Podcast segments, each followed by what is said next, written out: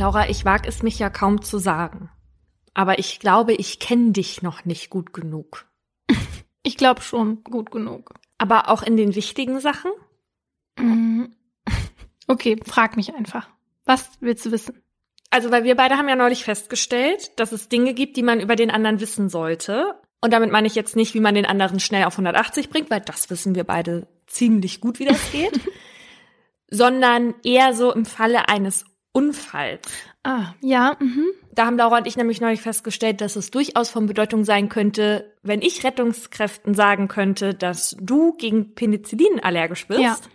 und dass du weißt, dass ich eine Blutgerinnungsstörung habe. Und es wäre ja auch nett, wenn man gleich weiß, welche Blutgruppe man hat, falls man bei einem Unfall viel Blut verliert und dann Spenden braucht. Also welche Blutgruppe hast du? Ja, ich weiß nicht, welche Blutgruppe ich habe. Und ich weiß auch nicht, wo das stehen könnte. Bei einigen soll das wohl im Impfpass stehen. Echt? Mhm. Ich habe meinen Impfpass hier. Soll ich mal gucken? Ja, guck. Vielleicht kommt ja raus, dass du goldenes Blut hast. Was ist das? Das ist eine Blutgruppe, die, soweit man weiß, irgendwie nur 43 Menschen oder so auf der Welt haben. Mhm. Also bei uns gibt ja dieses AB0-System, aber es gibt auch halt noch diese andere, das Rhesus-System zum Beispiel. Und da gibt's eben das eine Blut, das eigentlich RH0 heißt. Und bei diesem Blut fehlen dann alle 50 Antigene aus diesem Rhesus-System. Aber dieses goldene Blut, das will man auch gar also das heißt, soweit so selten ist, ne? Das Mhm. will man halt eben nicht haben, weil das für die, die das haben, ja total blöd ist, wenn sie mal Blutspenden brauchen, weil die halt nur Spenden von Menschen nehmen können, die auch dieses goldene Blut haben. Und deswegen sind von diesen 43 Menschen auch neun BlutspenderInnen, aber halt eben auch für sich selbst. Mhm. Also, dass die quasi für sich selbst das Blut dann einfrieren, falls sie das mal brauchen. Hm. Ja, dann will ich vielleicht doch lieber eine von den langweilig klingenden Blutgruppen. Ich schaue jetzt. Ja, sag.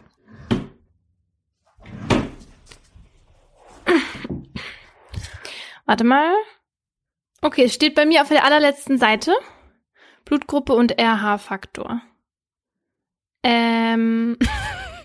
nee, es steht da nicht, Wieso? Oder? Also da steht AB0, aber dann müsste es ja da drunter eigentlich stehen. Das heißt, mein Arzt hat es einfach nicht ausgefüllt, oder wie? Ja, wie gesagt, es steht nicht bei allen. Wow. Naja, und jetzt ist ja noch so ein Sticker rausgeflogen. Das war ja eine tolle Aktion.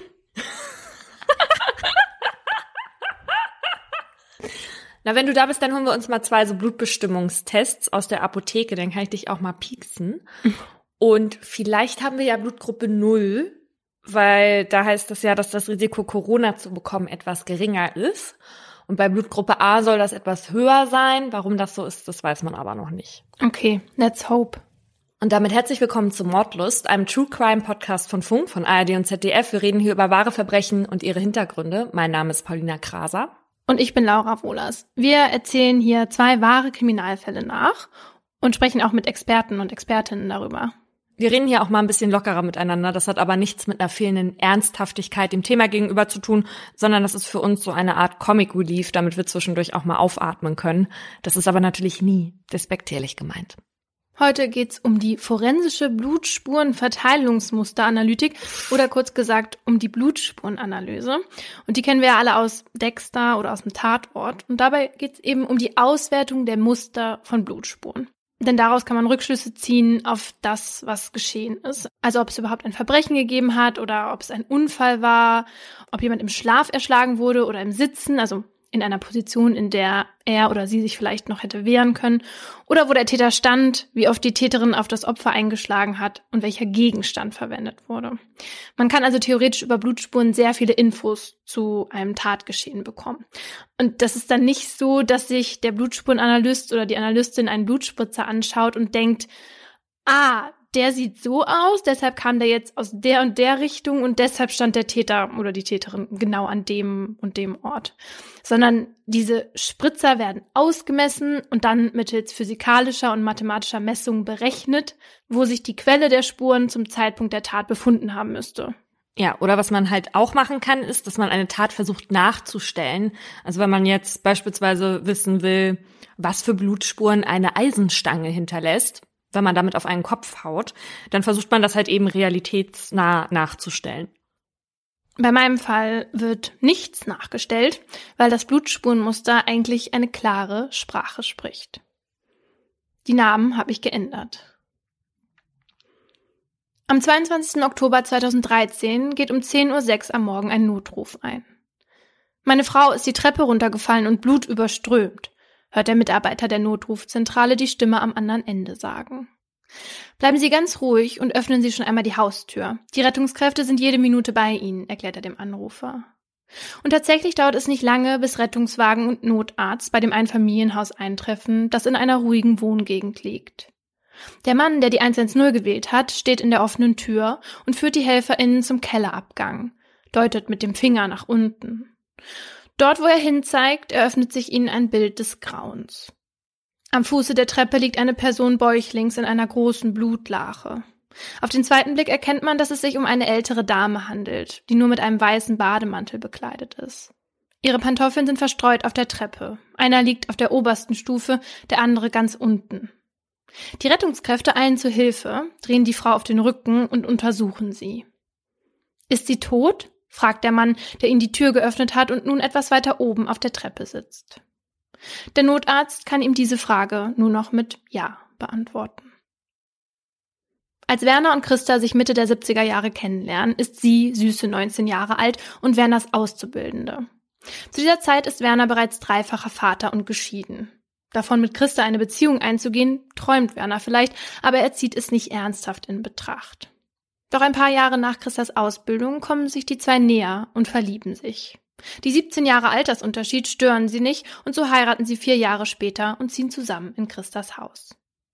Die beiden führen eine harmonische Ehe, in der sie tolle Urlaube in Australien oder in den USA verbringen. Als Werner dann 1997 mit 58 Jahren vorzeitig in Rente geht, übernimmt er den Haushalt und kümmert sich um Umbau und Renovierungsarbeiten im Haus und im gemeinsamen Mietshaus.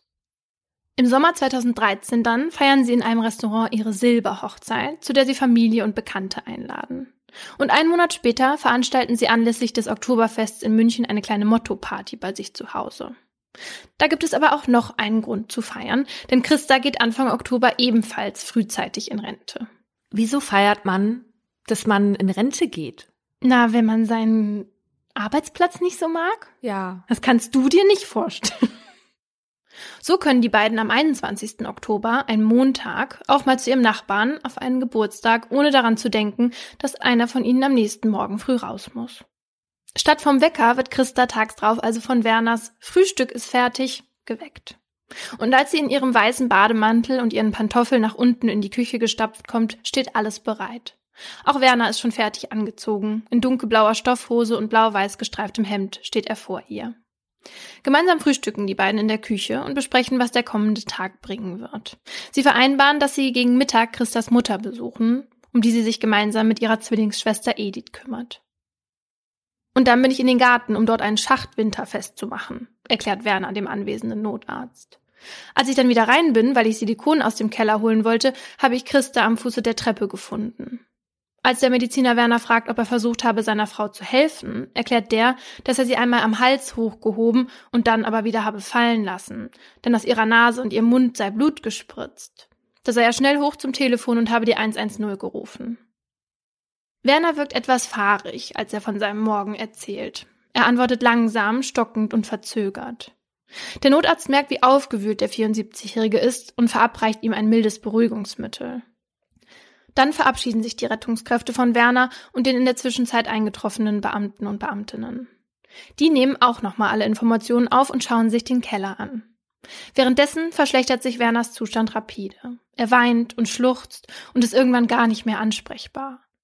Die Rettungskräfte werden also ein zweites Mal gerufen, woraufhin sie Werner ins Krankenhaus bringen, von wo er unmittelbar in die Psychiatrie überwiesen wird. Bei ihm zu Hause wird indes die Leiche seiner Frau von einem Bestatter abgeholt, während die Kriminalbeamtin ihr Protokoll zum Unfallgeschehen fertigstellt. Noch am selben Tag wird Christas Zwillingsschwester Edith vom tödlichen Treppensturz unterrichtet. Die 57-Jährige ist am Boden zerstört. Ihre Schwester hatte doch noch so viel vor, war doch gerade erst in Rente gegangen. Und je länger Edith über diesen Unfall nachdenkt, desto merkwürdiger kommt ihr das alles vor. Denn sie weiß, wie es wirklich um diese nach außen hin harmonische Ehe bestellt war. Christa war nämlich ganz und gar nicht glücklich und das fing eigentlich schon 2005 an. Da wird Werner immer unausstehlicher zu ihr, kommandiert sie herum und will nichts mehr unternehmen, obwohl er ja in Rente ist und genügend Zeit hätte. 2009 erzählt Christa ihr dann, dass sie Werner deshalb eine Eheberatung vorgeschlagen hat, doch dass er so etwas nicht machen will. Im Sommer 2013 wollen Christa, Edith, Ediths Mann und Werner eigentlich zusammen einen Kurzurlaub machen, anlässlich der Silberhochzeit. Doch auch das sagt Werner kurzfristig ab. In dieser Zeit gewöhnt er sich außerdem an, es zu missbilligen, wenn Christa sich mit Kollegen und Kolleginnen treffen will. Das führt dazu, dass sie sich immer wieder kleine Notlügen ausdenkt, um doch an solchen Treffen teilnehmen zu können. Christa klagt Edith oft ihr Leid. Und auch Edith sieht, wie sich Werner ihrer Schwester gegenüber verhält. Nach dem Oktoberfest, auf dem er Christa mal wieder wie eine Angestellte behandelt hat, spricht Edith sie darauf an. Da entgegnet Christa, dass es ihr jetzt endgültig reicht und dass sie sich das letzte Mal von Werner so hat behandeln lassen. Und so kommt es, dass Christa sich einen Tag später traut, ihrem Mann von ihren Trennungsabsichten zu erzählen. Bei diesem Gespräch knallt sie ihren Ehering auf den Tisch. Außerdem teilt sie Werner mit, dass sie für den 29. Oktober einen Termin beim Scheidungsanwalt ausgemacht hat. Werner ist überrascht und gekränkt. In der Folgezeit versucht er aber Christa umzustimmen, indem er sich sehr versöhnlich zeigt. Doch seine Frau ist sich sicher, sie möchte ihren Lebensabend nicht mehr mit ihm verbringen. Zwei Wochen später ist sie tot. Edith möchte der Polizei davon erzählen und denkt sich, wenn die keine Obduktion anordnen sollten, dann werde sie sie aus eigener Tasche zahlen. Das ist sie ihrer Schwester schuldig, denkt sie sich. Doch die Polizei hört Edith zu und entscheidet sich dafür, Christa vorsichtshalber doch noch obduzieren zu lassen. Und was der Rechtsmediziner der Polizei danach erzählt, passt so gar nicht mit Werners Version der Geschehnisse überein. Denn der hat mehrere Kopf- und Schädelverletzungen an Christas Leiche gefunden, darunter eine größere, sogenannte Kopfschwartendurchtrennung und Knochenbrüche an den Augenhöhlen. Außerdem mehrere Rippenbrüche und Verletzungen an den Fingern. Der Rechtsmediziner meint, dass die Kopfverletzungen eigentlich nur durch fremde Hand und zwar durch stumpfe Gewalt gegen den Kopf erklärt werden können. Die Polizei ist überrascht und lässt die Mordkommission im Haus des Ehepaars anrücken. Jetzt endlich werden Spuren gesichert. Eine Woche nach Christas Tod.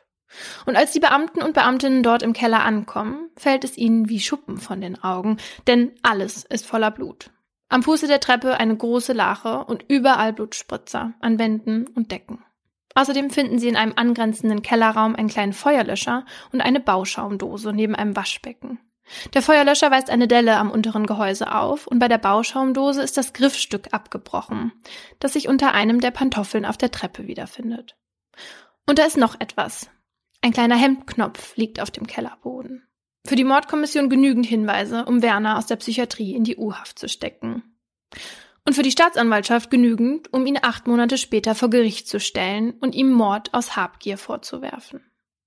Werner selbst beteuert vehement seine Unschuld. Laut Anklage soll er seiner Frau im Treppenabgang zum Keller aufgelauert und sie mit der Bauschaumdose attackiert haben.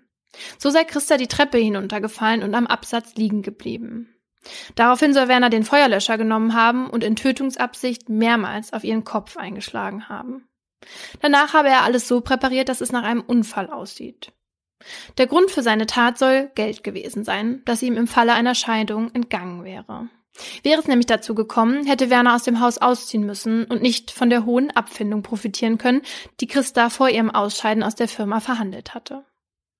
So habe er stattdessen Christas gesamtes Vermögen erben wollen, da er in ihrem Testament als Alleinerbe eingetragen ist. Bei der Anklageverlesung bleibt Werner ruhig und unberührt. Er lässt durch seinen Anwalt verkünden, dass er von seinem Schweigerecht Gebrauch machen wird. Nicht weit von ihm entfernt sitzt Edith als Nebenklägerin ohne die es wahrscheinlich gar nicht zu diesem Verfahren gekommen wäre. Da es sich um einen Indizienprozess handelt, wird insbesondere den Sachverständigen viel Raum gegeben. Mehrere Prozesstage über sitzt daher der Rechtsmediziner im Zeugenstand, der zunächst ausführlich erklärt, welche Verletzungen er an Christas Leiche entdecken konnte und dass diese auf ein Fremdverschulden hindeuten. Bezüglich der Tatwaffen führt er aus, dass die von der Polizei vorgefundenen Gegenstände grundsätzlich in Betracht kämen. Der 2,8 Kilogramm schwere Feuerlöscher sei aufgrund seines Gewichts geeignet, die Verletzungen am Schädel verursacht zu haben. Für dieses Tatwerkzeug spreche auch das Verletzungsbild, das sich auf 11 Zentimeter ausdehnt, die dem Bodendurchmesser des Feuerlöschers von 10,5 Zentimetern fast entspricht. Um das den Anwesenden einmal deutlich zu machen, wird der Feuerlöscher als Beweismittel präsentiert. Eindeutig kann man dabei die Eindellung am unteren Rand erkennen. An beiden mutmaßlichen Tatwaffen fand der Rechtsmediziner Blutanhaftungen, die verwischt worden waren. Doch ansonsten ist Blut in diesem Keller reichlich vorhanden. Um die Ergebnisse seiner Blutspurenanalyse zu veranschaulichen, zeigt der Rechtsmediziner Fotos vom mutmaßlichen Tatort. Auf denen ist deutlich die große Blutlache zu erkennen, die sich unter Christas Kopf ausgebreitet hatte. Doch auch auf der Kellertreppe sind aufgetupfte Blutspuren zu sehen. Laut dem Sachverständigen lassen diese Spuren eher nicht auf ein Sturzgeschehen schließen, weil aufgrund der Beschleunigung des Körpers vielmehr mit Schleuderspuren zu rechnen sein müsste. Die aufgefundenen Spuren deuten aber vielmehr darauf hin, dass das Opfer sich allenfalls langsam die Treppe hinunter bewegt habe. Aber das sind auch nicht die einzigen Spuren, die gefunden wurden. Ein weitreichendes Blutspritzerbild, so nennt es der Sachverständige, liege vor. Einige Spritzer erreichen dabei eine Entfernung von bis zu drei Metern und an Wänden und vertikalen Flächen auch eine Höhe von 1,20 Meter. Vereinzelt fand der Rechtsmediziner auch sich überlagernde Blutspuren. Insgesamt, so folgert er, sei dieses Bild nicht mit einem Sturz zu vereinbaren. Dazu zeigt er Fotos von Treppenunfällen mit tödlichem Ausgang. Auch auf diesen Bildern sieht man blutende Kopfverletzungen, die auch zu Blutlachen führen, doch nie Blutspritzer, die denen in diesem Fall ähneln. Das Blut ist auf den anderen Fotos immer auf den Bereich begrenzt, wo die Opfer mit dem Kopf aufgeprallt sind, also entweder auf Stufen, dem Boden oder der Wand. Das Spurenbild in diesem Fall sei nur mit einer mehrfachen Gewalteinwirkung zu erklären, bei der mit einem Werkzeug wiederholt in eine blutende Wunde geschlagen wurde. Dafür sprechen vor allem die weit entfernten Blutspuren und die, die sich überlagern. Auf den Angeklagten als Täter deutet das Blut an seiner Kleidung. Werner hatte dem Notarzt gegenüber zwar erklärt, er habe Christas Kopf angehoben und dann wieder fallen lassen, was Blut auf seinen Klamotten erklären könnte, allerdings fand sich nur eine sehr geringe Menge auf seiner Hose und seinen Schuhen. Außerdem fast nur auf der rechten Körperseite. Wenn Werner Christa tatsächlich am Kopf- und Halsbereich berührt hätte, dann müssten insbesondere Spuren an seinen Händen und an seinem Oberkörper zu finden sein. Doch da war genauso wenig Blut wie unter seinen Fußsohlen oder am Telefon, mit dem er die Rettung gerufen hat. Zu dem Aussehen der Spuren sagt der Rechtsmediziner, dass diese ausschließlich mit einem Spritzmuster vereinbar seien, da es keine Hinweise auf Kontaktspuren gäbe. Das spreche dafür, dass das Blut im Verlauf eines dynamischen Geschehens, also wie beispielsweise einem Kampf, durch schräg nach oben beschleunigte Spritzer entstanden sei. Diesen selbst für Laien und Laien offensichtlichen Ergebnissen kann auch Werners Verteidiger wenig entgegensetzen. Nicht mal er spricht noch von einem Unfall. Er versucht hingegen einen unbekannten Dritten als Täter zu etablieren und schimpft darüber, dass die Ermittlungsbehörden von Anfang an nur in eine Richtung ermittelt hätten, beziehungsweise erst nach einer Woche und dann nur in eine. Tatsächliche Hinweise auf einen anderen Täter kann er aber nicht vorbringen. Neben dem Sachverständigen werden noch einige Zeugen und Zeuginnen befragt. Verschiedene berichten davon, dass sie entweder durch Werner oder durch Christa von ihrer beabsichtigten Trennung erfahren hätten. So erzählt ein Nachbar, dass Werner ihm gegenüber am 16. Oktober erwähnt habe, dass er aus dem Haus ausziehen und für seine Renovierungsarbeiten 150.000 Euro von seiner Ehefrau haben wolle. Zitat, dann könne sie gehen. Auch Christa habe sich Gedanken um Geld gemacht, erzählt eine Nachbarin. Im Internet hatte sie verschiedene Artikel zu Scheidungs- und Unterhaltsfolgen gefunden, die sie ausgedruckt und zusammen mit anderen Unterlagen, wie einer Liste über Hausratsgegenstände, bei ihr deponierte. Insgesamt entsteht aber der Eindruck, dass Werner zwar überrascht und gekränkt von der Entscheidung seiner Frau war, diese aber durchaus akzeptierte. Damit Werners tatsächlichen Gemütszustand zu ergründen, wurde eine Psychologin beauftragt. Sie erklärt vor Gericht, dass der Angeklagte narzisstische Persönlichkeitszüge aufweise und gleichzeitig eine abwertende Haltung gegenüber seiner Ehefrau einnehme. Das wird auch während der Verhandlung immer wieder deutlich. So erklärt Werner auf die Frage, ob er sich vorstellen könne, dass Christa eine Affäre gehabt habe, dass sie eine Windel, so nennt er es, trage, weil sie inkontinent sei, als sei dies eine Antwort auf die ihm gestellte Frage. Außerdem erklärt Werner, er wollte unbedingt mit zum Termin beim Scheidungsanwalt, damit Christa, Zitat, keine Dummheiten mache. Wirklich um seine Frau getrauert habe er nicht. So hatten es die MedizinerInnen in der Psychiatrie der Sachverständigen gegenüber berichtet. Es sei denkbar, dass der Angeklagte sich in einem inneren Prozess dahingehend gesteigert habe, Christa wegen der erlittenen Kränkung töten zu wollen, so die Psychologin. Und davon ist auch der Staatsanwalt überzeugt. Daher fordert er in seinem Abschlussplädoyer die Verurteilung von Werner wegen Mordes. Er sieht das Mordmerkmal der sonstigen niedrigen Beweggründe gegeben, da Werner Christa getötet habe, weil er mit ihrer Entscheidung nicht habe leben wollen. So sei in ihm der Plan gereift, sie umzubringen, weshalb er sich am 22. Oktober am Abgang zur Kellertreppe positionierte. Außerdem habe er aus Habgier gehandelt. Werner habe Angst gehabt, das Haus zu verlieren und sich angesichts der hohen Abfindungssumme durch das Erbe seiner Frau bereichern wollen. Die Nebenklage schließt sich der Staatsanwaltschaft an. Werners Verteidiger hingegen beantragt Freispruch, sieht eine Schuld Werners als nicht erwiesen an. Er fügt aber noch hinzu, dass er ersatzweise zu einem Freispruch angesichts des Alters seines Mandanten für eine milde Strafe plädiert. Das Urteil wird am 27. Oktober 2014 gesprochen und somit fast genau ein Jahr nach Christas Tod. Werner wird zu elf Jahren Freiheitsstrafe wegen Totschlags verurteilt. Wir sind überzeugt davon, dass er der Täter ist, sagt der Vorsitzende. Als Werner den Urteilsspruch hört, fängt er an zu weinen. In der Urteilsbegründung erklärt der Vorsitzende, warum sich die Kammer für den Totschlag und nicht den Mord entschieden hat. Zwar sieht sie, dass Werner von dem Geld seiner Frau als Erbe profitiert hätte, doch damit das Mordmerkmal der Habgier festgestellt werden kann, muss es das tatbeherrschende Motiv sein. Und bei einem Motiv bünde jedenfalls im Vordergrund stehen. Das hat die Kammer bei Werner so nicht feststellen können. Auch deshalb, weil Werner, hätten sich die beiden scheiden lassen, Anspruch gehabt hätte, von Christa Unterhalt zu bekommen.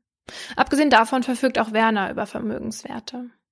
Auch das Mordmerkmal der sonstigen niedrigen Beweggründe sieht die Kammer nicht als gegeben, da nicht hinreichend festgestellt werden konnte, welche Motivation letztendlich nun für die Tat ausschlaggebend war. Schließlich stellt der Richter noch einmal klar, dass nicht viel gefehlt hätte und es nie zu einer Anklage gekommen wäre. Ohne Ediths Zweifel säße Werner heute nicht im Gefängnis. Doch auch von dort aus sorgt er für Ärger. Denn er möchte nicht auf das Erbe seiner Frau verzichten. In ihrem Testament war festgehalten, dass Werner die rund 750.000 Euro zuerst erbt und alles, was davon dann nach seinem Tod noch übrig ist, an die Nacherben geht. In gleichen Teilen sollten Edith und Werners Enkel erben. Doch Edith hatte drei Monate nach der Verurteilung von Werner auf ihren Erbteil verzichtet, woraufhin an ihre Stelle zwei gemeinnützige Vereine rückten. Diese setzen sich international für Kinder bzw. deutschlandweit für Menschen mit einer Autoimmunerkrankung ein. Und die wollen Werner 2018 als erbunwürdig erklären lassen, damit sie das Geld mit sofortiger Wirkung für gute Zwecke ausgeben können. Doch das passt Werner nicht und so geht der Fall Christa noch einmal vor ein Gericht, wenn auch vor ein ziviles. Denn Werner besteht noch immer auf seine Unschuld. Aber auch die Richterin im Zivilverfahren ist nach Auswertung des strafgerichtlichen Urteils von der Schuld des Verurteilten überzeugt. Und so entscheidet sie, dass Werner gemäß Paragraph 2339 des bürgerlichen Gesetzbuchs erbunwürdig ist. Denn hiernach ist derjenige vom Erbe ausgeschlossen, der den Erblasser bzw. die Erblasserin vorsätzlich getötet hat. Somit konnten nach diesem Urteilsspruch mehrere hunderttausend Euro an kranke Menschen verteilt werden. Und Edith ist sich sicher, dass Christa sich darüber sehr gefreut hätte. Was mich wundert ist, also ich meine nicht, dass ich wüsste, wie jemand aussieht, der die Treppe runtergefallen ist, aber offenbar nicht so blutüberströmt, wie man sich manchmal so denkt mhm. oder wie man das vielleicht aus Filmen kennt, dass das vorher niemandem aufgefallen ist, dass da überall Blut war. Ja, vor allen Dingen nicht der Polizei, die da schon einmal gerufen wurde und sich das alles angeschaut hat. Da war ja eine Polizistin, die dann ein Protokoll ausgefüllt hat und da muss sie ja sicher eigentlich vorher mal kurz umgeschaut haben. Und die war auch Kriminalbeamtin, ja? Mhm. Okay, ja gut. Also dann müsste einem das vielleicht, naja.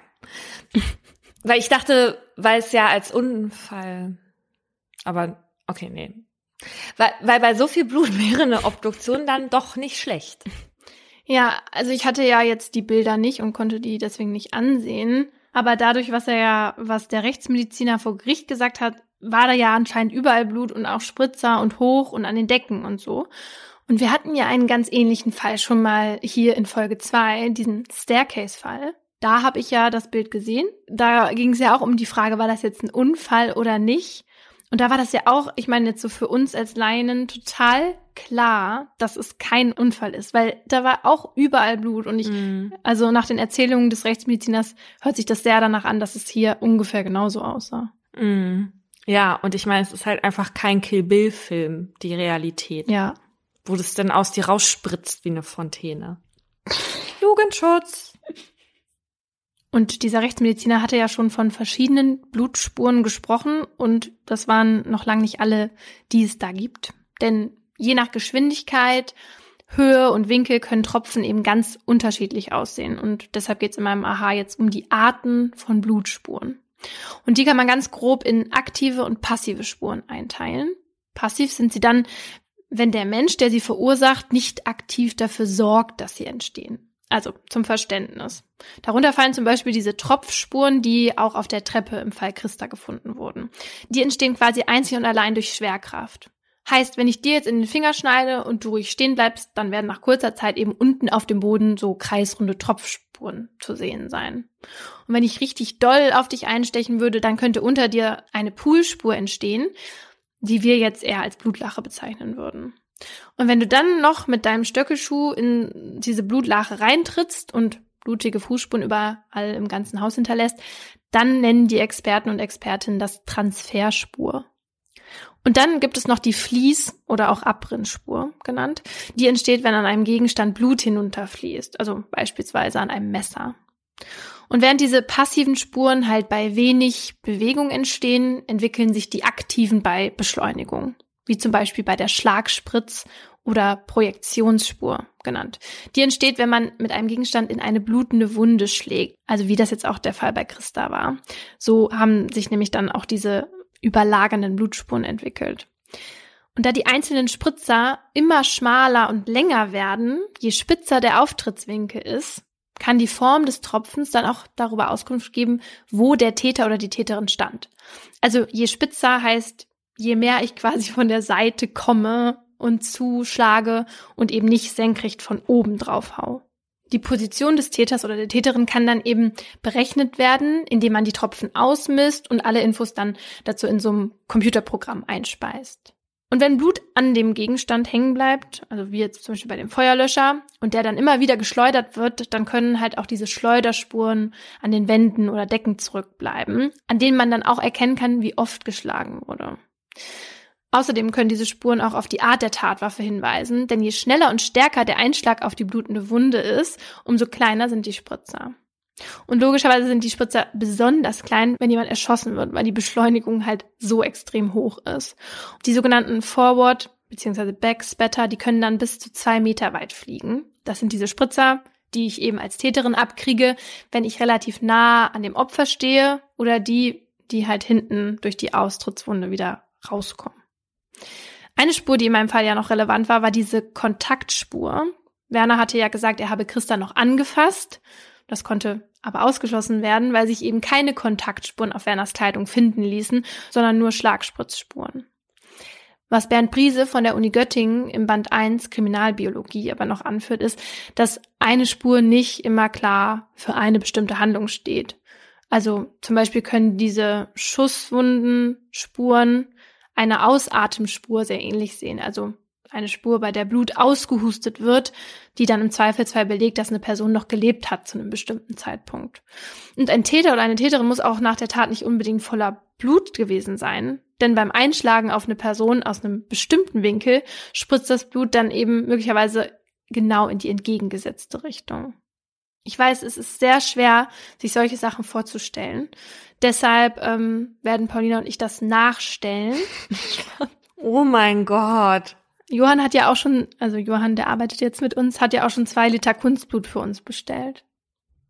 Nee, das machen wir natürlich nicht, aber wir werden euch auf jeden Fall Abbildungen davon äh, bei Instagram hochladen, bei Mordlust der Podcast, damit ihr auch nochmal die einzelnen Blutspuren auseinanderhalten könnt. Sag mal, in einigen Artikeln wird von Blut immer als Lebenssaft geschrieben, was ich sowas von super abartig finde, weil da muss ich immer an diese Eisenlösung denken, die man als Kind immer bei Eisenmangel getrunken hat. Und das habe ich jetzt immer auf der Zunge, diesen Geschmack bei der Vorbereitung von dieser Folge. Spürst du schon? Ich weiß nicht, von was für einer Lösung du sprichst. Ich kenne keine Eisenlösung. Wenn man Eisenmangel hatte, musste man immer diesen Eisensaft, möchte ich ja fast sagen, trinken, was man in den Kühlschrank stellen musste. Kennst du das nicht? Das, nein, das musste ich nicht trinken. Das kaufe ich demnächst für dich. Möchte ich nicht. Doch, doch.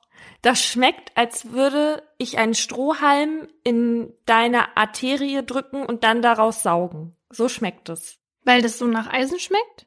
Ja. Also bei mir schmeckt's irgendwie nicht so richtig nach Eisen, sondern eher süß. Also von den paar Tropfen, die ich bisher probieren musste. Blut schmeckt doch nicht süß. Doch, bei mir schon. Quatsch. Vielleicht hast du Blutgruppe Marshmallow. Oder Cookie. Okay, reicht jetzt auch. Mein Fall diese Woche handelt von einem Verbrechen, das nicht nur eine ganze Familie, sondern ganz Deutschland schon lange beschäftigt. Das Telefon klingelt bei Benze. Es ist schon wieder sein Bruder. Es braucht nur ein Ich kann sie nicht erreichen, ich brauch dich jetzt von Marte und Benze macht sich auf den Weg. Kurz zuvor. Es ist ein Dienstag im Mai 2006, als Marte gegen 15.30 Uhr zu seiner Spätschicht in die Tankstelle beim Isar Parkhaus kommt. Alles ist wie immer, aber die MitarbeiterInnen berichten, dass sich die Chefin schon den ganzen Tag nicht gemeldet habe und auch nicht erreichbar sei. Das wundert Marte, denn die Inhaberin des Parkhauses mit Tankstelle ist seine Tante und sieht ständig nach dem Rechten. Sogar öfter, als den meisten lieb ist denn ihre luxuriöse Penthouse-Wohnung liegt im vierten Stock im Parkhaus. Seitdem Charlotte seit nun einigen Jahren Witwe ist, ist sie zwar Millionärin, aber auch einsam geworden. Sie hat zwar viele Bekannte und ist in der Münchner High Society vernetzt, aber wenn Marte und sein älterer Bruder Benze zu Besuch sind, dann macht sie ihnen oft noch ein Bier auf oder schenkt ein Glas Wein ein, obwohl sie schon längst gehen wollen. Marte überlegt sich deswegen manchmal schon vorher Ausreden, mit denen er sich entschuldigen kann. Nach dem Tod ihres Mannes war Charlotte komplett überfordert. Erbstreitigkeiten mit seiner Familie. Und sie war nie wirklich eingelernt in die Geschäfte. Eigentlich sollten nämlich Marte und Benze die Nachfolger ihres Mannes werden, aber als der starb, gingen die beiden noch zur Schule. Also musste sie sich auf andere verlassen, hatte aber ständig das Gefühl, übers Ohr gehauen zu werden. Auch deswegen schaut sie hier jeden Tag so oft nach dem Rechten. Marte beschließt einen Blick von einem Notausgang des Parkhauses auf die Dachterrasse der 300 Quadratmeter Wohnung zu werfen. Nichts. Dann ruft er Benze an und geht danach zur Wohnungstür seiner Tante und ruft auch sie mit dem Handy an. Es klingelt von innen, aber in der Wohnung rührt sich nichts. Es ist kein gutes Zeichen. Benze muss kommen. Schnell. Als das Telefon bei Benze klingelt, ist der 31-Jährige gerade mit seiner verlobten Frauke in deren gemeinsamen Wohnung. Die beiden sind schon ewig zusammen und wollen bald heiraten. Charlotte ist dagegen.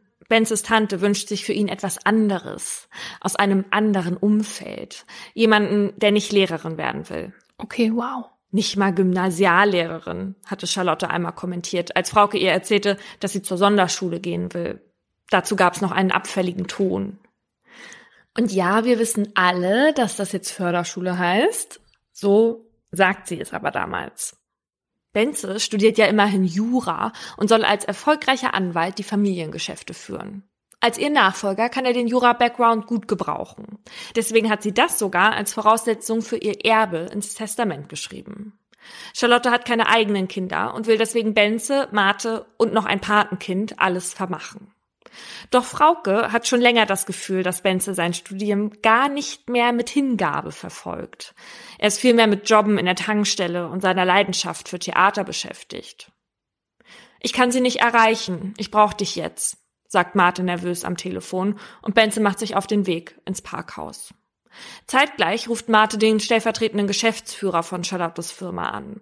Der hat nämlich den Schlüssel zum Büro und im Büro liegt ein Schlüssel für die Penthouse-Wohnung. Weil Marte noch im Dienst ist, besorgen sich Benze und der Geschäftsführer den Schlüssel und verschaffen sich Zugang zur Charlottes Wohnung. Dort im Eingangsbereich liegt Charlotte auf dem Bauch zum Fuße der Treppe, die nach oben in ihre Wohnung führt, mit dem Kopf in einer Blutlache. Auf dem weißen Marmorboden und den hellen Wänden sticht einem das Blut regelrecht in die Augen. Benze rennt zu seiner Tante, schüttelt sie, guckt, ob sie ansprechbar ist, will ihren Puls fühlen. Sie ist schon kalt. Marte ist noch unten in der Tankstelle, als Benze zurückkommt.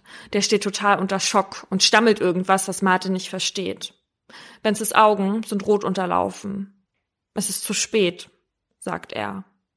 Marte begreift, dass seiner Tante etwas passiert sein muss. Ist sie die Treppe runtergefallen? Wie oft hatten Marte und Benze ihr gesagt, dass sie den rutschigen Teppichläufer vor der Treppe wegnehmen soll, weil es nur eine Frage der Zeit wäre, bis man sich damit hinlegt. Die Brüder umarmen sich. Marte spürt Benzes kalten Schweiß auf seinem Rücken. Charlotte war nicht die Treppe runtergestürzt. Das finden die ErmittlerInnen schnell heraus. Jemand hatte sie im Eingangsbereich überfallen und mit einem spitzen Gegenstand mehrmals auf sie eingeschlagen. Weil Charlotte eine angesehene Person war und sich in der High Society bewegte, gewinnt der Fall auch medial schnell an Aufmerksamkeit. Wer hat die Millionenerbin erschlagen? Fragen sich die Zeitungen und auch die Kripo. Die geht bei der Brutalität des Verbrechens von einer Beziehungstat aus. Im Laufe des nächsten Tages werden mehrere Personen geladen und vernommen. Darunter auch die Familie und Frauke. Benze soll gleich zweimal aussagen. Frauke gefällt das nicht. Sie findet, dass der Vernehmungsbeamte zu ihr unmöglich war und ihr die Worte im Mund umgedreht hat. Einmal hat er angedeutet, dass sie doch gar nicht wisse, was Benze an dem Tag getrieben habe, weil sie eh nicht alles wissen würde. Oder sowas in der Art. Benze berichtet bei der Vernehmung, dass er am Tattag, also am Tag vor dem Leichenfund, mit Frauke auf einer Geburtstagsfeier eingeladen war. Zu der wollte er dann aber doch nicht mehr gehen, weil er sich erkältet gefühlt habe. Abends habe er dann noch ein heißes Bad genommen. Die Vernehmung geht sehr lange. So lange, dass es Benzes Freunden schon merkwürdig vorkommt. Einer von ihnen ist ebenfalls Jurastudent und ruft bei einem Strafverteidiger an. Er möge doch bitte mal auf das Präsidium fahren. Als Verteidiger Peter Witting dort eintrifft, ist Benze überrascht und der Meinung, dass seine Vernehmung sicherlich bald enden wird. Also schickt er ihn wieder weg. Stunden später will sich Witting dann nochmal bei dem Freund erkundigen, ob alles in Ordnung ist. Der ist verwirrt. Er dachte, Witting sei noch mit Benze bei der Polizei. Sofort macht sich der Anwalt wieder zum Präsidium auf. Doch als er dort ankommt, ist es schon zu spät. Benze ist bereits vom Zeugen zum Beschuldigten und festgenommen worden. Plötzlich steht die ganze Welt Kopf. Für Frauke, für Mate, für Benzes Eltern und seine Freunde und Freundinnen. Und für Benze selbst. Die Kripo sagt, dass sich Benze bei der Befragung in Widersprüche verstrickt habe, vor allem was seinen Tagesablauf am Tattag angeht. Noch dazu hat er ja kein Alibi, und, wie die Staatsanwaltschaft findet, ein starkes Motiv, das Erbe seiner Tante. Fraukes Gefühl bezüglich Benzes Studium hat sie nicht getäuscht. Die Staatsanwaltschaft gibt bekannt, dass Benze sein gesamtes Umfeld seit mehreren Monaten angelogen hat. Er studiert schon längst nicht mehr und hat das niemandem erzählt. Wer so eine Lebenslüge so lang aufrechterhält und sogar zum Weißwurstessen einlädt zur Feier eines Staatsexamens, das er nie bestanden hat, der ist auch zu so einer Tat fähig, sagt man. Doch Benze bestreitet, Charlotte getötet zu haben, sagt sogar, dass er gerade seine Tante eingeweiht hätte und sonst niemandem. Es vergehen sechs Monate, in denen ermittelt wird, und dann nochmal weitere sechs Monate, bis die Hauptverhandlung beginnen soll. In dieser Zeit hofft Frauke jedes Mal, wenn das Telefon klingelt, dass es der entscheidende Anruf ist. Sie haben den echten Täter gefunden. Aber er kommt nie. Frauke ist oft bei Benze im Gefängnis. Einmal sagt er ihr, dass sie immer rausschauen soll. Einen Teil vom Himmel sehe er ja auch, und dann würden sie wenigstens den gleichen Himmel anschauen. Es sei nicht so wichtig, dass man sich anschaut, sondern dass man in die gleiche Richtung schaut. An einem Tag bekommt Benze Besuch von seinem Anwalt. Der ist ganz aufgeregt. Es gibt Neuigkeiten. Kennen Sie Ursula Herrmann? Nein, die kennt Benze nicht. Sein Anwalt erklärt ihm, dass die damals zehnjährige Ursula 1981 entführt und in einer Kiste unter der Erde verbuddelt wurde. Dort drin starb sie, weil die gebastelte Luftzufuhr verstopfte. Laura hatte davon in Folge 11 erzählt. Zu dem Zeitpunkt, als Benze im Gefängnis sitzt, weiß man nicht, wer das Kind getötet hat. Und jetzt hat man auf einem Weinglas im Geschirrspüler von Charlotte eine DNA-Spur gefunden, die auch auf einer Schraube der Kiste gefunden wurde, in der Ursula Herrmann verbuddelt wurde. Benze ist entsetzt, als sein Anwalt ihm das erzählt. Was will man ihm denn noch alles anhängen? Immerhin war er 81 erst sechs Jahre alt. Die Tat hätte er doch unmöglich begehen können. Nein, sagt der Anwalt. Im Gegenteil. Diese DNA-Spur könnte uns in die Karten spielen. Am 2. Mai 2007 beginnt die Hauptverhandlung gegen Benze. Wegen Mordes und Diebstahls an seiner Tante. Drei Monate vor Charlottes Tod hatte Benson nämlich dreimal einen Betrag über 1000 Euro aus dem Parkkassenautomaten entwendet und kurz darauf ähnliche Beträge auf sein Konto eingezahlt. Benze behauptet, dass Charlotte ihn auf eine Intrige angesetzt hätte, weil sie den Geschäftsführer ihrer Firma loswerden und ihn für das entwendete Geld verantwortlich machen wollte. Als Benze den Gerichtssaal betritt, müssen einige seiner Freunde und Freundinnen erstmal genauer hinschauen. Er hat sich die Haare wachsen lassen und um die 15 Kilo abgenommen. Der Freundeskreis ist ab diesem Verhandlungstag immer dabei, um Benze zu unterstützen, damit er weiß, dass da draußen Menschen sind, die an ihn glauben.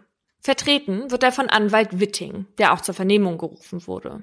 Die Staatsanwaltschaft wirft Benze Folgendes vor. Weil er seine Lüge, erfolgreicher Jurastudent zu sein, wegen des zweiten Staatsexamens nicht mehr lange hätte aufrechterhalten können, habe er sich entschieden, Charlotte zu töten. Weil er wusste, dass Charlotte an dem Tag wie jeden Montag etwa gegen 19 Uhr zum Stammtisch aufbrechen würde, soll er vermutlich mit dem Fahrrad zu der Wohnung gefahren sein, vor ihrer Eingangstür gewartet und sie direkt beim Öffnen attackiert haben. Danach soll er sich ins Büro begeben und dort nach dem Testament gesucht haben, denn darauf fand man seine Fingerabdrücke. Nachdem er sichergestellt haben soll, dass er darin berücksichtigt wurde, habe er vier 500-Euro-Scheine in Bar mitgenommen und sich seiner vermutlich blutigen Kleidung entledigt und sei dann wieder nach Hause gefahren. Für diese Behauptung gibt es keine Zeugen oder Zeuginnen. Es gibt keine Tatwaffe, keine Kleidung von Benze, an der Blut gefunden wurde, keine Videoaufnahmen von Benze von Überwachungskameras auf öffentlichen Straßen und kein Geständnis. Und dennoch spricht die Staatsanwaltschaft von einem dichten Indizienring, der auf eine Täterschaft schließt. Das sieht ganz anders aus, wenn man genau hinsieht, meint die Verteidigung. Ein Indiz ist laut Staatsanwaltschaft die große Menge Bargeld, die bei Benze im Portemonnaie gefunden wurde. 2320 Euro. Viel zu viel für einen Studenten, der 1000 Euro im Monat verdient. Die 500-Euro-Scheine fanden die ErmittlerInnen nicht etwa im Fach für die Scheine, sondern zusammengefaltet unter dem Münzfach. Benze sagt, das Geld wäre Erspartes, Gewinne aus Sportwetten und 1000 Euro habe Charlotte ihm zugesteckt, damit er sich ein neues Fahrrad kaufen könne, weil er, Zitat, so fett geworden sei. Dass sie das so empfand, bestätigt auch ihr Stammitaliener, zu dem sie sagte, Benze solle öfter mal zu ihm essen gehen und nicht so oft zu McDonalds, weil er zu dick sei. Die Staatsanwaltschaft nimmt an, dass dieser Betrag genau der ist, den Charlotte zu Hause gehabt hatte. Sie hatte vor ihrem Tod nämlich 3000 Euro abgehoben. Nach den Ausgaben, die die Staatsanwaltschaft ausfindig machen konnte, wie einem Einkauf bei Zara, Gastgeschenke etc., käme man auf genau diesen Betrag. Außerdem hatte die Verteidigung ermittelt, dass Charlotte teilweise innerhalb weniger Tage jeweils 1000 Euro abgehoben hatte. Sie hätte also durchaus viel mehr Bargeld zu Hause gehabt haben können.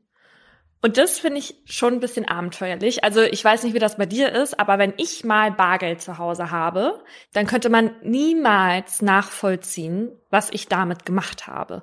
Hm, ja, ich habe ja auch nie Bargeld zu Hause, aber ich kenne ein paar ältere Menschen in meinem Umfeld, bei denen könnte man das wahrscheinlich schon irgendwie nachvollziehen, weil die halt nicht so oft Geld abholen und dann auch schön fleißig diese Kassenbons sammeln.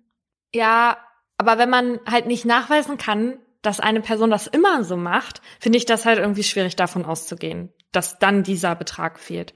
So eben weil auch jetzt gar nicht irgendwie im Urteil darauf eingegangen wird, was mit den anderen mehreren tausend Euro passiert ist. Mhm. Aber was ich im Bezug auf dieses ganze Geldthema so zumindest genauso merkwürdig finde, ist, dass so ein junger Student wie der Benze 2300 Euro in seinem Portemonnaie mit sich rumträgt. Also hat man da keine Angst, dass das jemand klaut? Ich meine, so Erspartes hat man ja normalerweise auch nicht in seinem Portemonnaie dabei, oder? Also, wenn er jetzt wirklich 1000 Euro von seiner Tante geschenkt bekommen hat, kurz vorher, man weiß ja nie, vielleicht wollte der vor seinen Freunden auch bisschen flexen, wenn der das Portemonnaie öffnet oder so. Keine Ahnung. Aber ich finde einfach nicht, dass das so ein starkes Indiz ist. Mhm.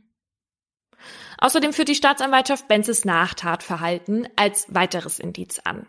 Benze hatte nämlich am Tattag das geliehene Fahrrad eines Freundes mit Hochdruckreiniger gesäubert.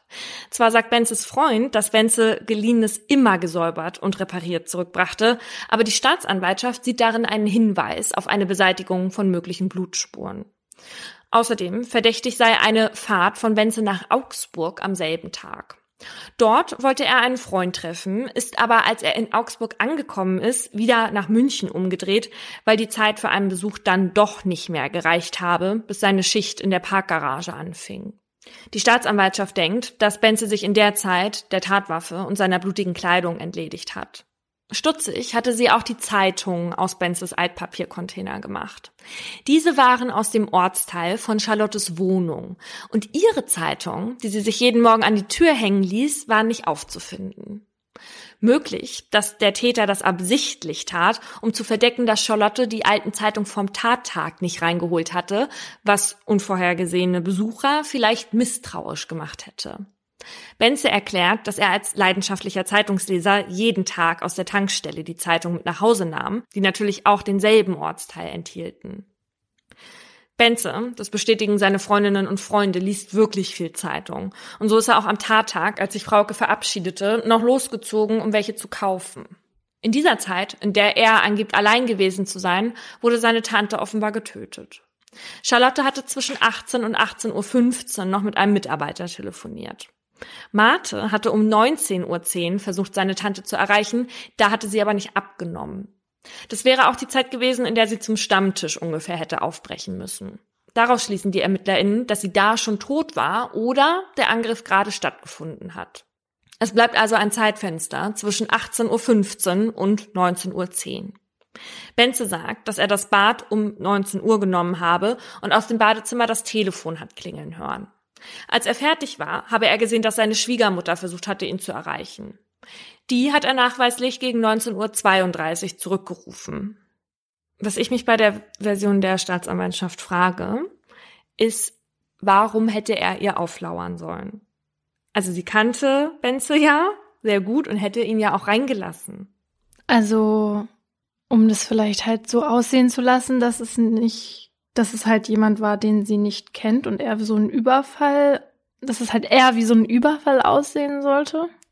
Hm. Also ich dachte mir einfach nur, dass, dass ich so wahrscheinlich das nicht handhaben würde, weil wenn ich die ganze Zeit vor der Tür warte. du als mögliche Täterin. Ja. Wenn ich die ganze Zeit vor der Tür warte, dann ist ja die Gefahr relativ groß, dass jemand vorbeikommt und mich sieht. Deswegen, ja. Auf der anderen Seite ist sie natürlich im Penthouse ganz oben und da sind keine anderen Nachbarn. Und wenn er ungefähr weiß, wann sie die, wann sie normalerweise zu ihrem Stammtisch geht, hätte er da jetzt nicht drei Stunden oder so warten müssen. Nee, Wohnungen waren da keine, aber das Parkhaus war halt direkt da und Stellplätze auch. Das heißt, da hätten einfach Passanten und Passantinnen durchgehen können oder irgendwie da in der Nähe gewesen sein können. Ja, aber die hätten den ja auch sehen können, wenn der da jetzt nur geklingelt hätte und sie aufgemacht hätte.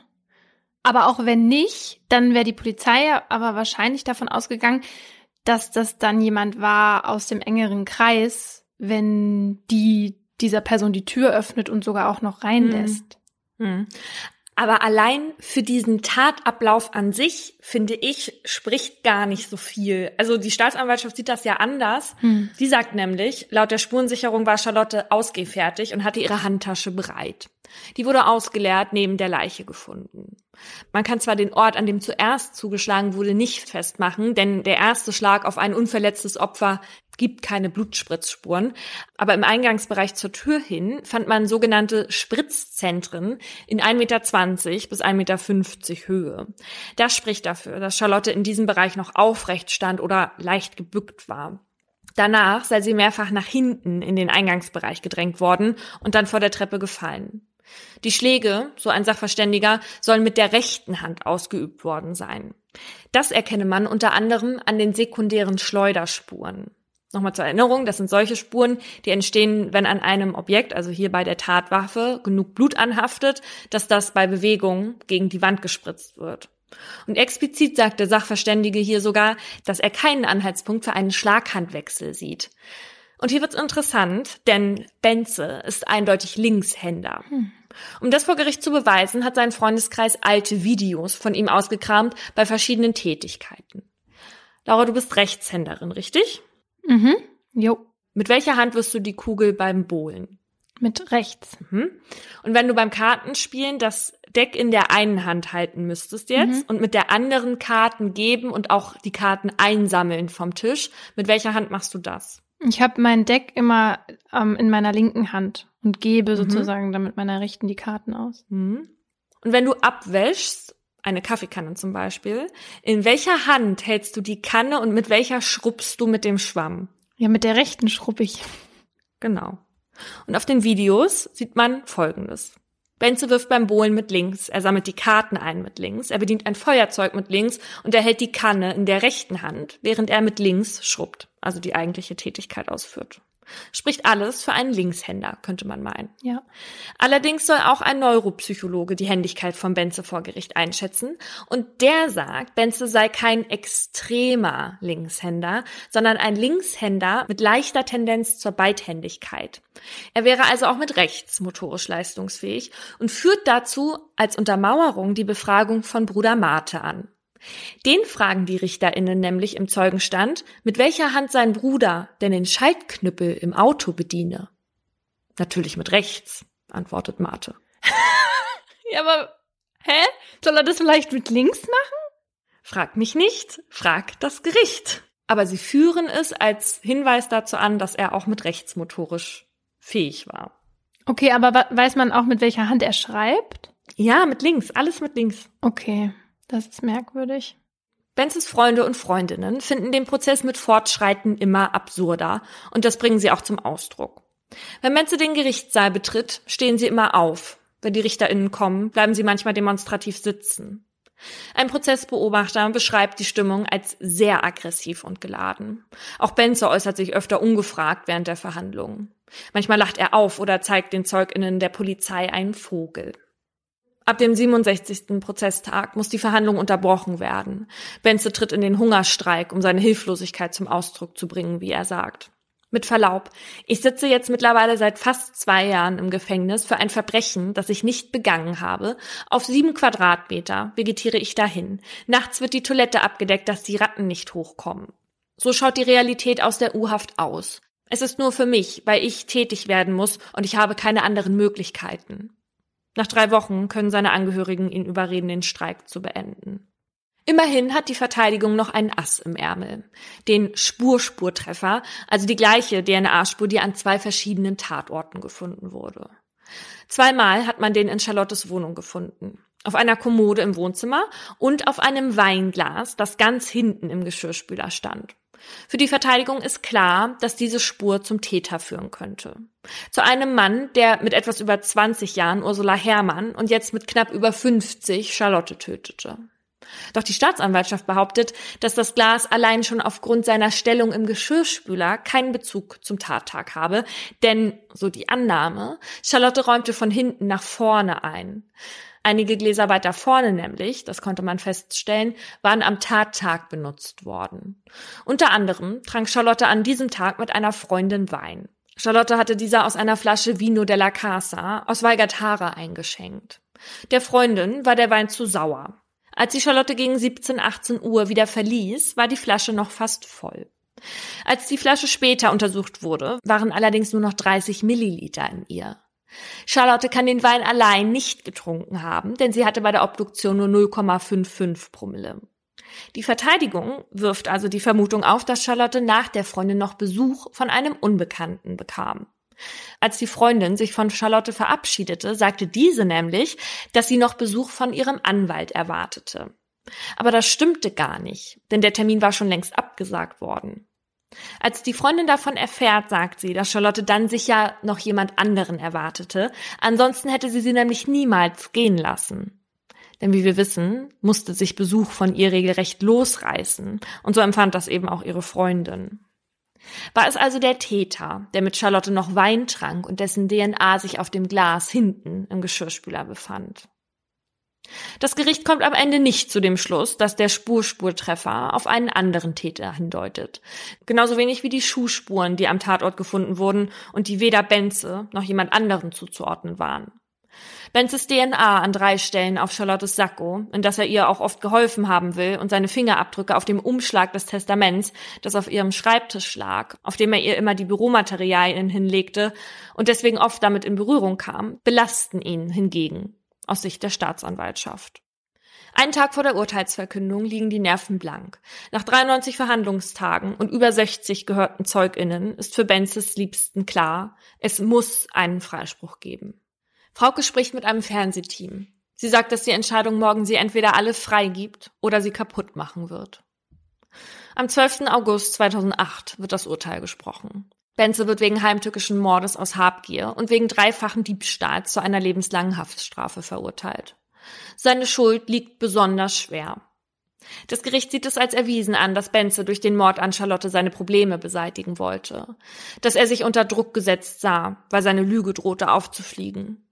Eigentlich hatten Benze und sein Anwalt gedacht, dass sie gerade dieses Motiv hätten entkräften können.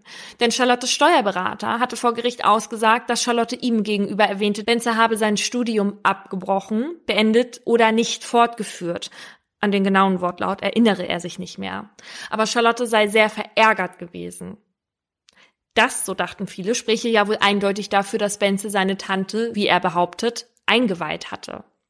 Doch das Gericht findet, dass abgebrochen oder nicht fortgeführt könne auch heißen, dass er das erste Staatsexamen nicht gemacht habe.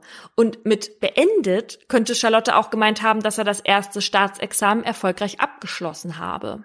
Es ist also nicht der Ansicht, dass es ein Hinweis darauf ist, dass Charlotte über das abgebrochene Studium Bescheid wusste. Also das hört sich ehrlich gesagt ziemlich danach an, dass sie alles so rumbiegen wollen, dass es auf ihre Theorie passt. Mhm. Also sorry, aber so sagt man das halt, also beendet, das sagt man nicht, wenn man erst das erste Staatsexamen gemacht hat. Das ist einfach lächerlich. Ja, und warum sollte sie denn auch dann sauer darüber gewesen ja. sein? Das ergibt ja nun gar keinen nee. Sinn. Und das hat der Steuerberater später auch nochmal gesagt. Also der wiederholt seine Aussage auch immer wieder. Anwalt Witting ist fassungslos und außer sich.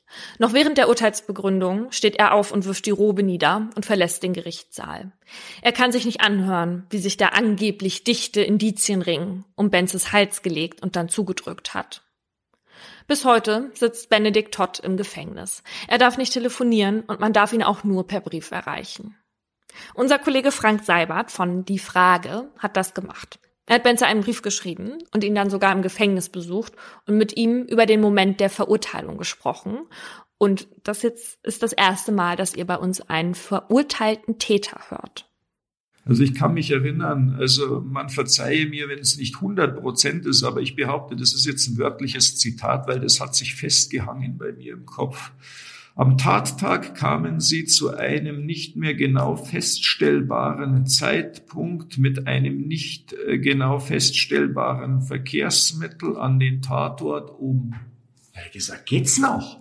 Da wollen wir noch mehr Konjunktive, noch mehr Irreales. Sie kamen irgendwann irgendwie und haben irgendwas gemacht und sind dann irgendwie gegangen. Geht's noch?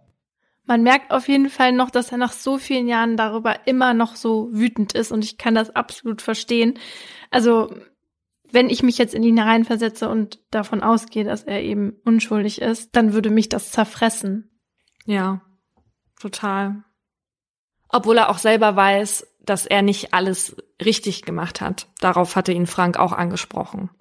Eine Sache, die in meiner Vita drin hängt, ist natürlich die Farce, die ich halt meiner äh, damaligen Verlobten und meinen Eltern vorgespielt habe oder meinem Bruder. Aber wieso, wieso, welchen Grund hattest Ganz du? Ganz einfach, das ist Scham gewesen. Scham. Ganz einfach. Frank hat für das Format Die Frage zum Fall Benze Todd zwei Videos gedreht. Die findet ihr in der Folgenbeschreibung. Und die sind wirklich sehr sehenswert und sehr detailliert. Und in einem dieser Videos, da geht's vor allem um Benzes Freunde und Freundinnen.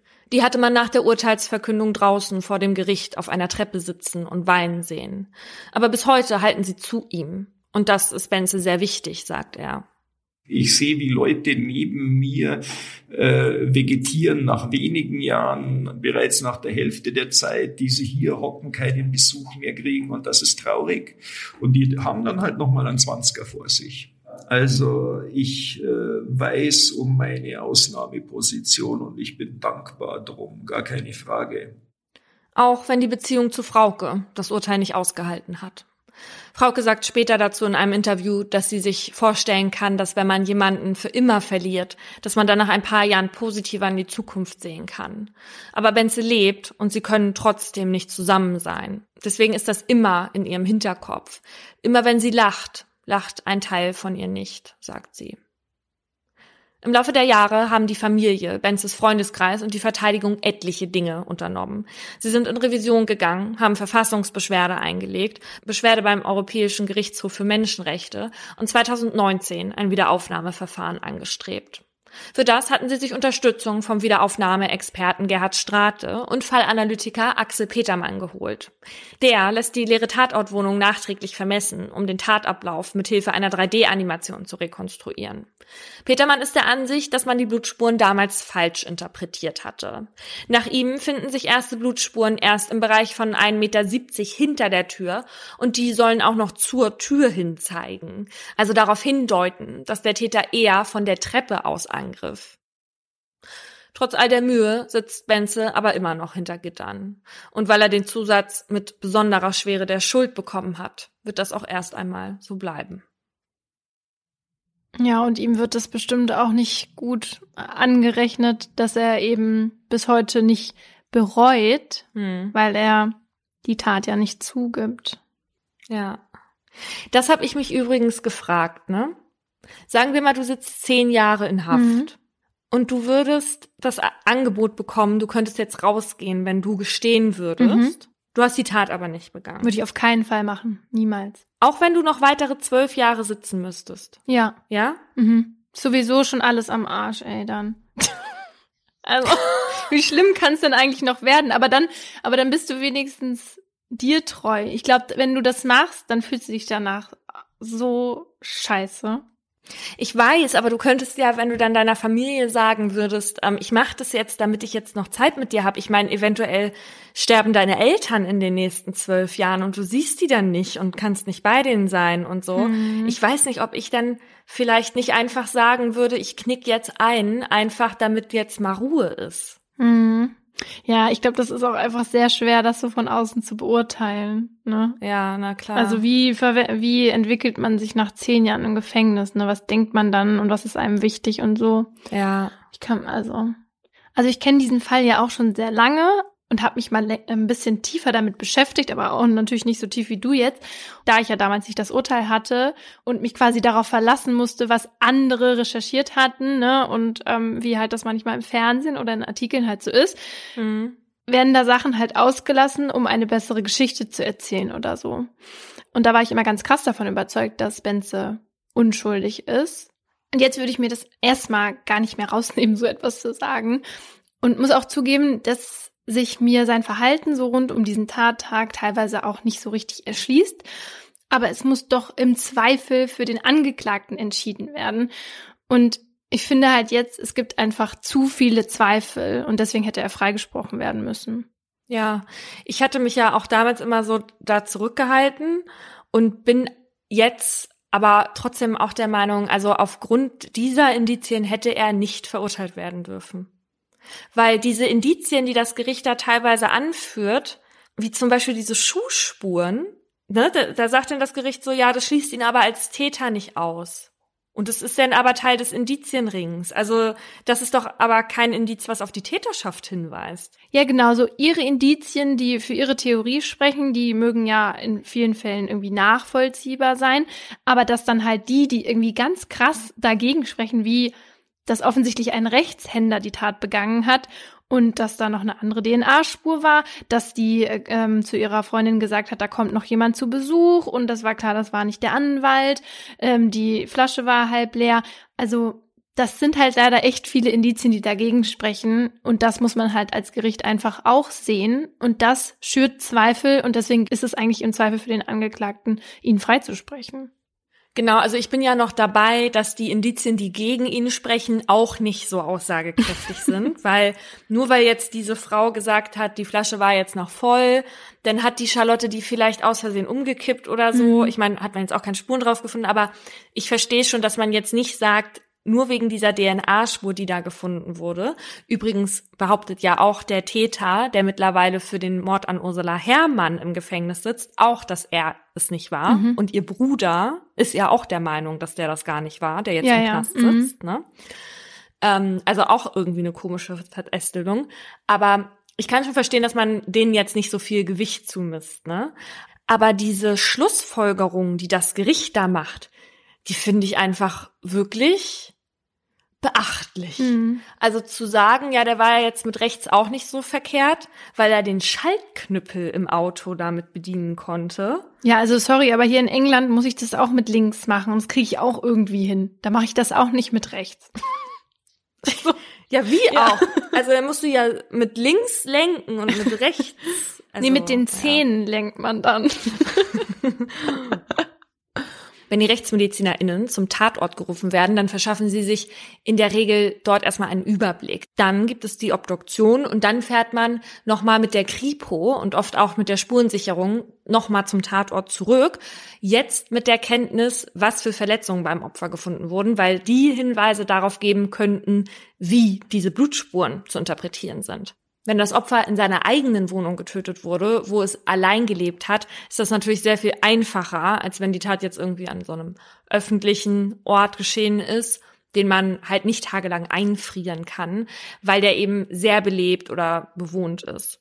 Und dieses Einfrieren, das ist aber natürlich wichtig, denn ansonsten verändern sich diese Spuren ja auch durch beispielsweise Witterung oder halt Menschen oder so. Professor Rothschild vom Institut für Rechtsmedizin des Universitätsklinikum Köln hat uns für meinen Aha von seiner Arbeit am Tatort erzählt. Und ich war erstmal so, stelle ich mir jetzt schwierig vor, das alles mit den Blutspritzern. Weil mal zurück zu deinem Beispiel mit dem, du hast mir den Finger geschnitten. Mhm. Da denke ich mir, was will man denn von einem Blutstropfen, der einfach so von oben auf den Boden nach unten tropft, groß herauslesen können? Und das hat Professor Rothschild geantwortet aus einer einzelnen Blutspur kann ich sowieso in der Regel relativ wenig sagen. Blutspuren, die daraus resultieren, dass Blut hier der Schwerkraft folgend nach unten gefallen ist, damit kann ich sowieso relativ wenig anfangen.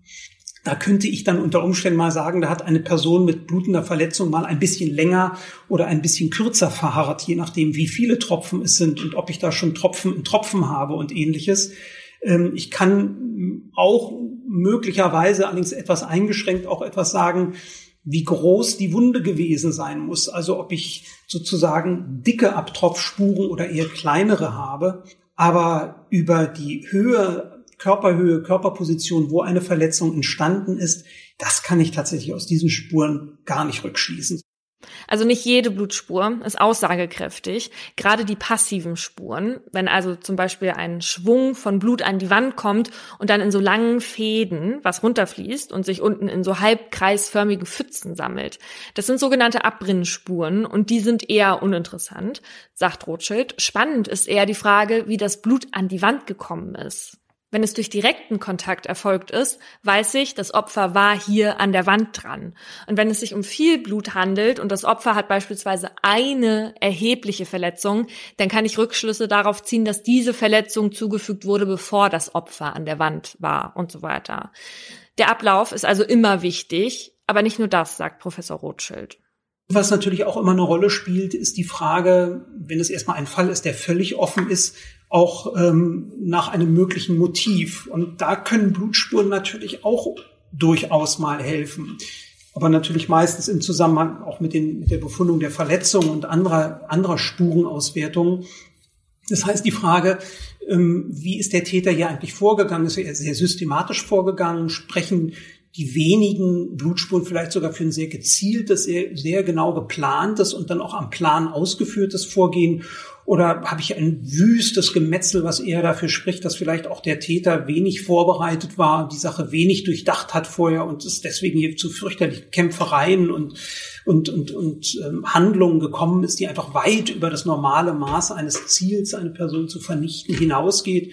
All das sind Dinge, die man dann unter Umständen herausziehen kann. Manche Blutspuren verraten auch, wenn jemand am Tatort etwas verschoben hat, weil er es beispielsweise verschwinden lassen wollte. Also eine Wischspur wäre zum Beispiel, wenn ein blutbehafteter Gegenstand über eine zunächst nicht beblutete Oberfläche rübergezogen wird und dann wie ein mit Farbe durchsogener Pinsel eben entsprechend ein, eine Markierung hinterlässt.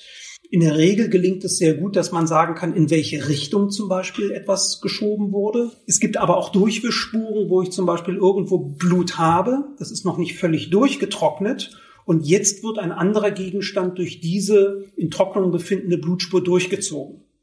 Da gelingt es natürlich noch einfach zu sagen, von wo nach wo dieser Gegenstand durch diese Blutspur durchgezogen worden ist.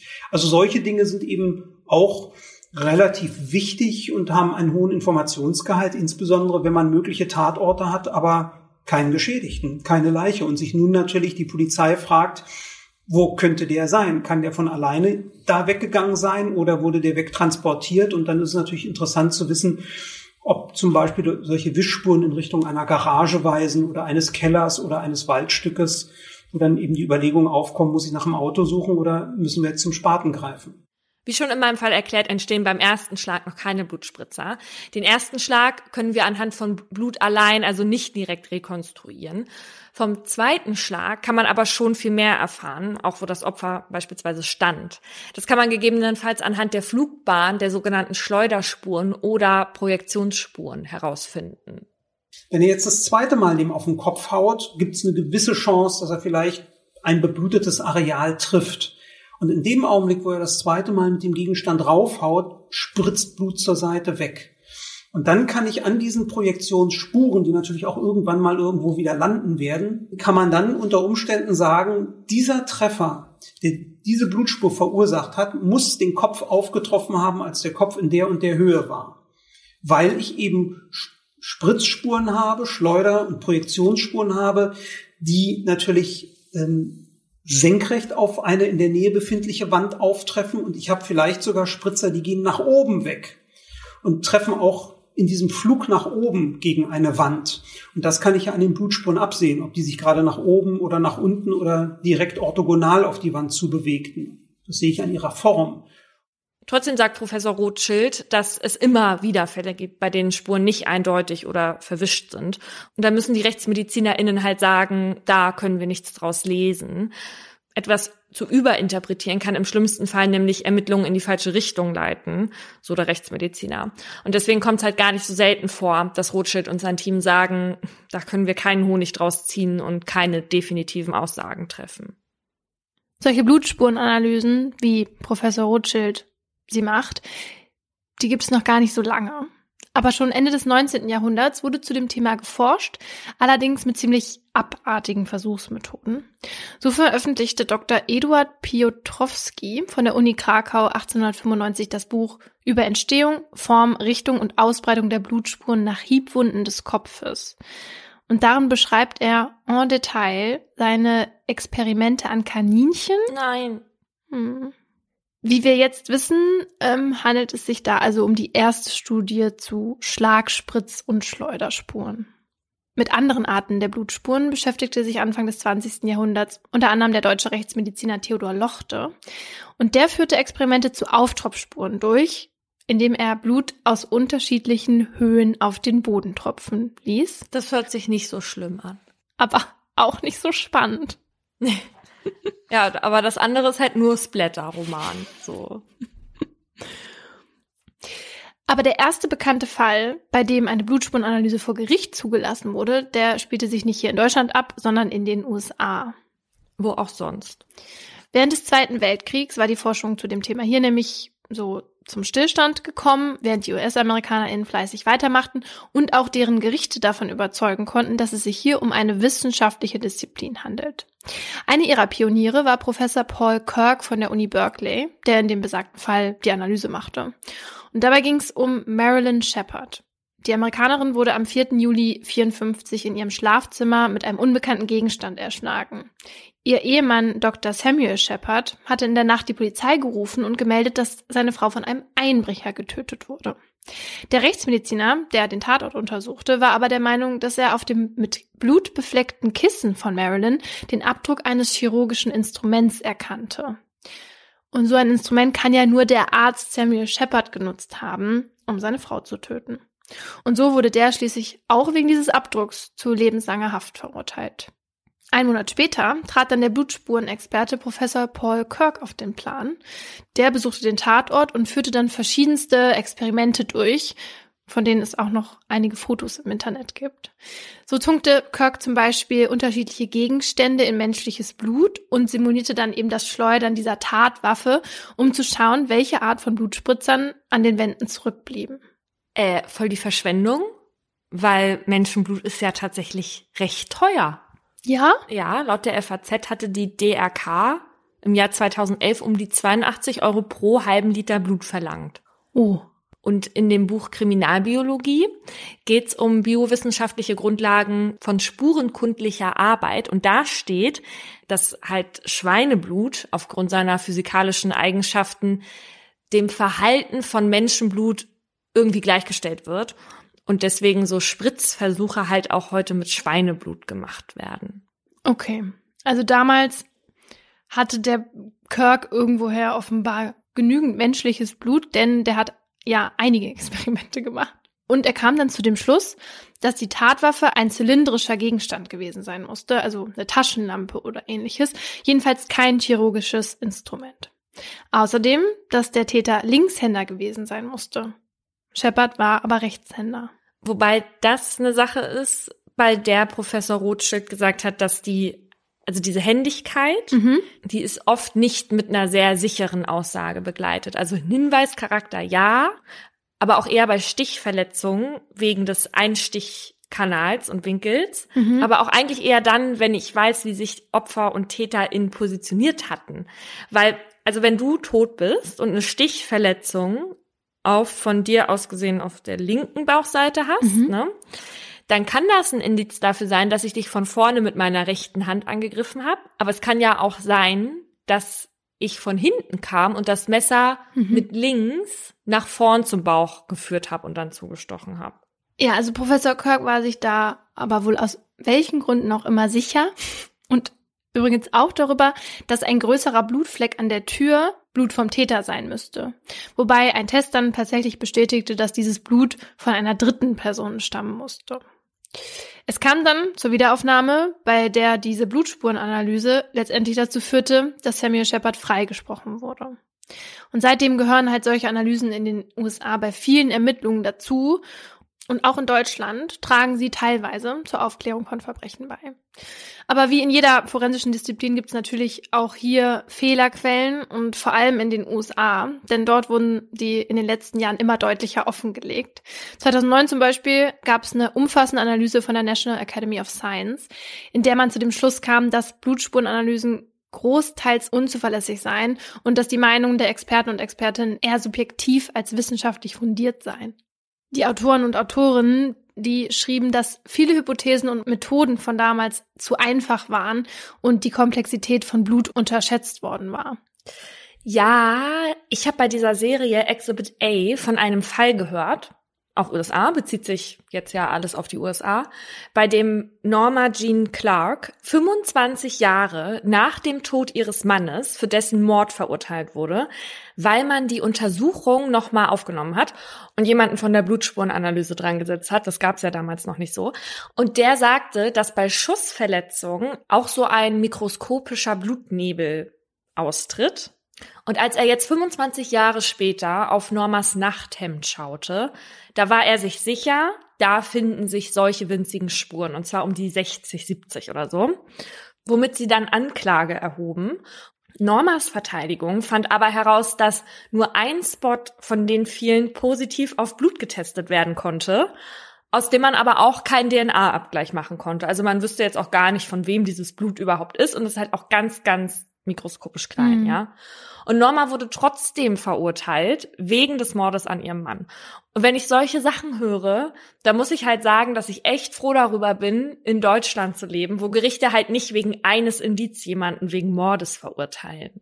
Ja, total. Und wo solche Blutspurenanalysen halt auch nur von geschulten RechtsmedizinerInnen durchgeführt werden, also von denen, die in der Regel eh schon mit der Obduktion des Opfers beauftragt sind. Halt Menschen, die sich mit dem Fall auskennen. Das ist in den USA nämlich nicht immer so. Das war auch so ein Punkt, der von dieser National Academy of Science kritisiert wurde. Denn da gab es ein paar Fälle, bei denen Personen vor Gericht ihre Einschätzungen abgaben, die eine einwöchige Fortbildung bei einer staatlich nicht geprüften Ausbildungsstätte hinter sich hatten.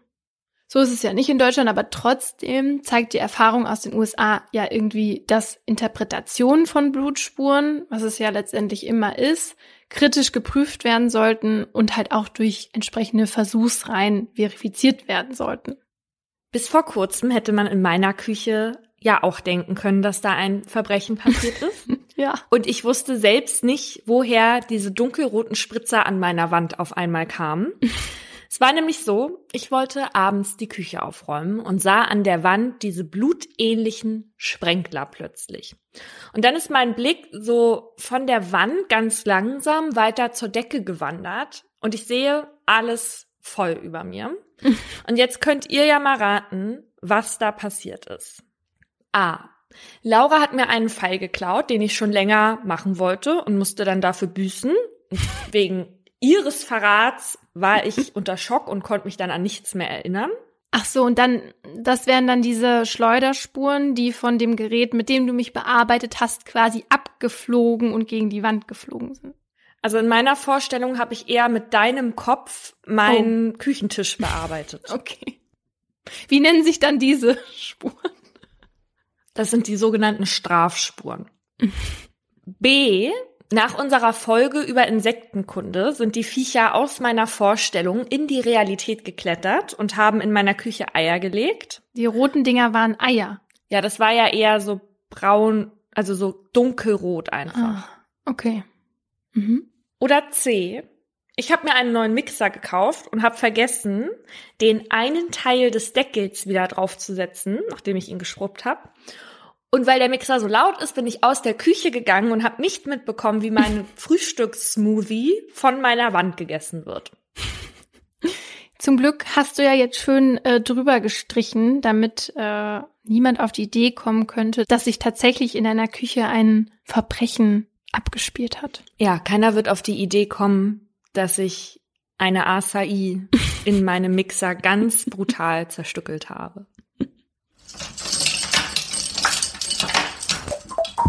Das war ein Podcast von Funk.